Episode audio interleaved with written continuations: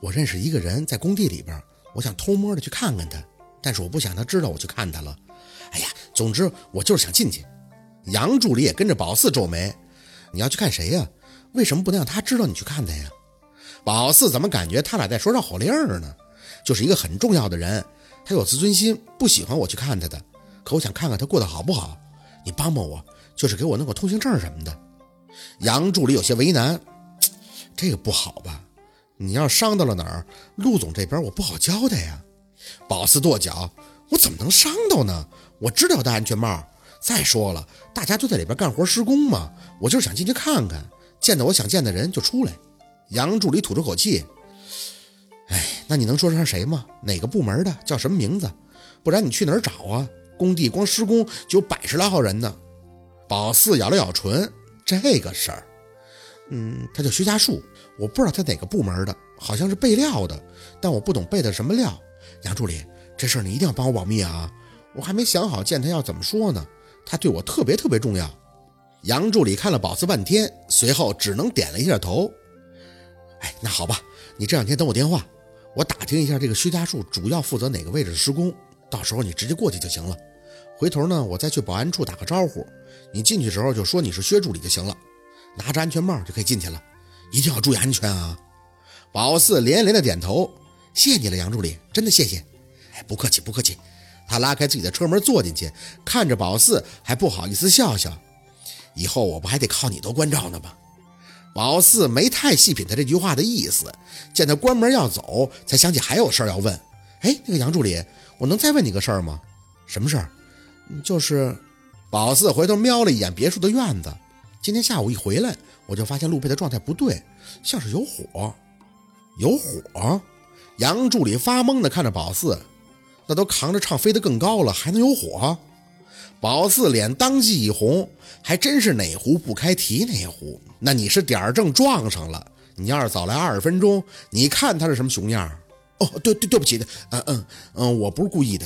杨助理自己在那不好意思了半天，继续开口。陆总他要是不开心的话，那应该是李总那边的事儿，主要资金问题。李总那边一直差点尾款没到，今天李总来啊，也是说这事儿。那不是电影院赔的底朝天了吗？李总家里的后院起火了，现在李总老婆呀要闹着撤公司的股份，他自己项目的资金链要断，所以他来找陆总提个醒儿。这尾款呢一时半会儿到不了位。陆总表面没说什么，那心里边肯定也窝火呀。原来这姓陆的不爽的病根在这儿啊。那怎么办呀？没钱是不是工期就得延长啊？就不做了，烂尾了。杨助理摆手，烂尾能行吗？这项目是陆总费了很大劲才拿下来的，你没看多大的地方呢？其实这事儿特简单，只要陆总跟董事长张张嘴，资金肯定就到位了。就是他不想啊，他想靠他自己。这大概是每个被惯着父母光环的富二代都要去面临的。有的时候，别看人家站得高。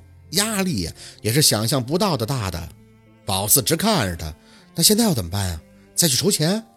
杨助理点头，是啊，今天下午陆总已经约了几个有意向投资的合作商了，陆续就要来谈了。我来就是跟陆总说这件事儿，确定见面时间的。那你觉得谈成的机会大吗？杨助理笑了，哼，这个我可真不知道，但我相信陆总。这项目启动的时候，没人看好。这荒郊野外的，靠着一片海建酒店度假村，投资巨大，风险还很高。不过第一步，陆总也迈出去了呀。现在媒体也做宣传了，荒村也彻底洗白了。我想前景还是不错的。你看了效果图了吗？如果一切顺利，几年以后这里就将是世外桃源，人间仙境啊！宝四想起那个沙盘，点了点头，看了很美。所以呀，一切问题都不会是问题的。杨助理一脸的自信，还有事吗？没事，我先回去了啊，还有文件要整理呢。宝四嗯了一声，后退一步，那麻烦你了，杨助理，别忘了我的事儿。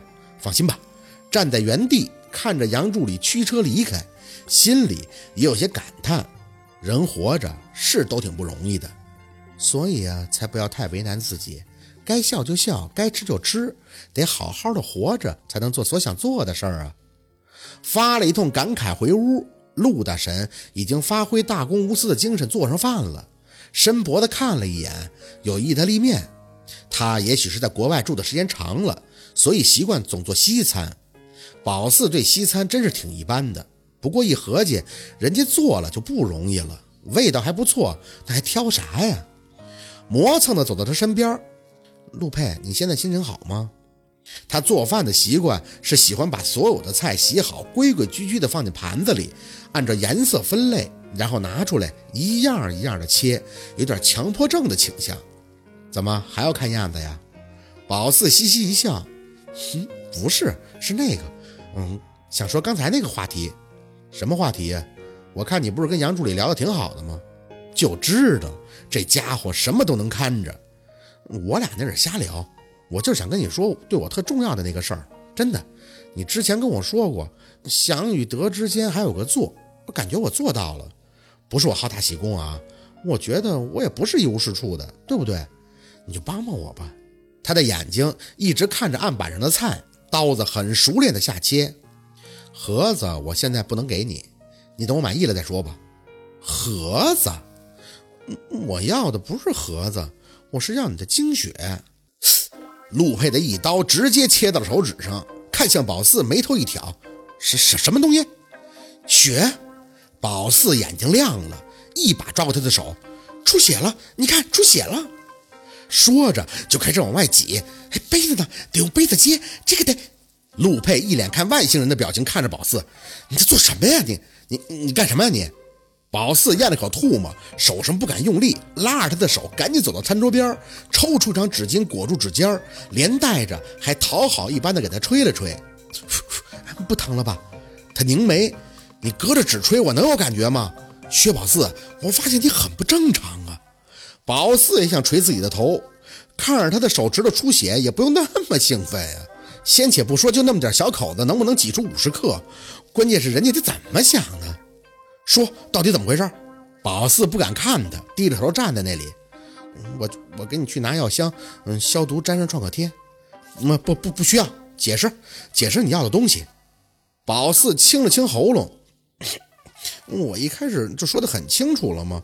我说我要的东西你有很多，只是你给我会疼点儿，嗯，但过后就不疼了。说的就是你的精血。拿出了杀手锏，宝四可怜巴巴的抬眼看向他。这个对我很重要的，真的，我一点都不想你误会。但是我需要你的精血救人的，前提是你得跟我产生友情。所以我说得相处一段时间，你才能给我友友情。他脸上的肌肉僵得厉害，只是友情是吗？宝四重重的点头，咱们之间肯定是有友情了呀，你承不承认都有了。你有头疼病，一头疼就抽烟，虽然那烟味挺好闻的。可总抽烟也不是好事儿啊！自从我来了以后，你烟抽的都少了。这个宝四绝对观察过，他抽烟的确少了，说明他头疼的不厉害，最起码说明心情被宝四调节的比较不错。他可真是牺牲自己的，一天不知道被陆佩气多少回。他眼神一冷，没有，我跟你没有友情，不能。宝四很认真的跟他强调，你对我很好啊。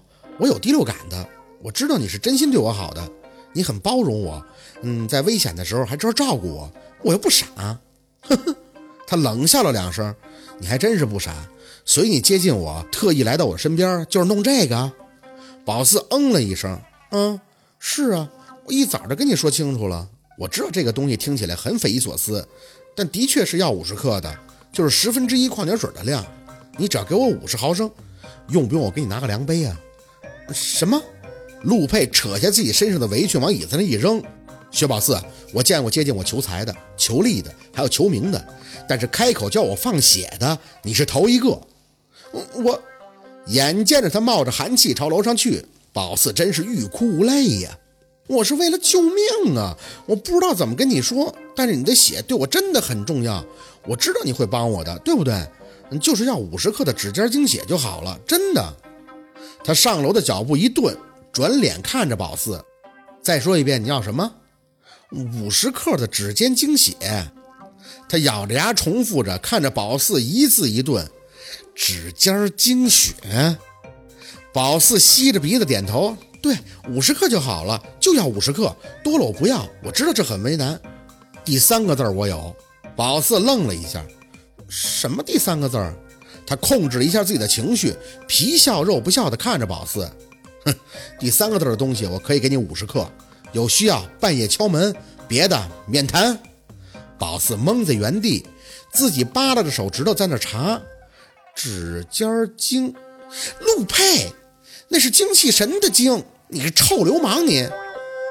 好，今天的故事就到这里了，感谢您的收听，喜欢听白好故事更加精彩，我们明天见。